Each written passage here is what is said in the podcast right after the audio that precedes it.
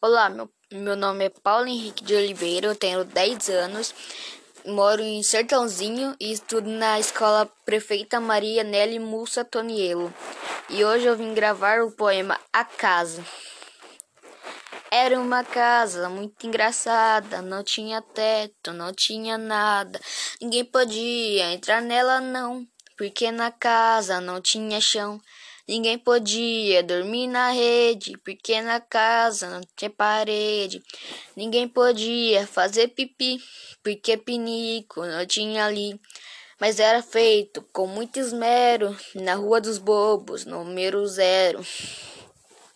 E você eu te desafio a gravar um poema e mandar para aqui.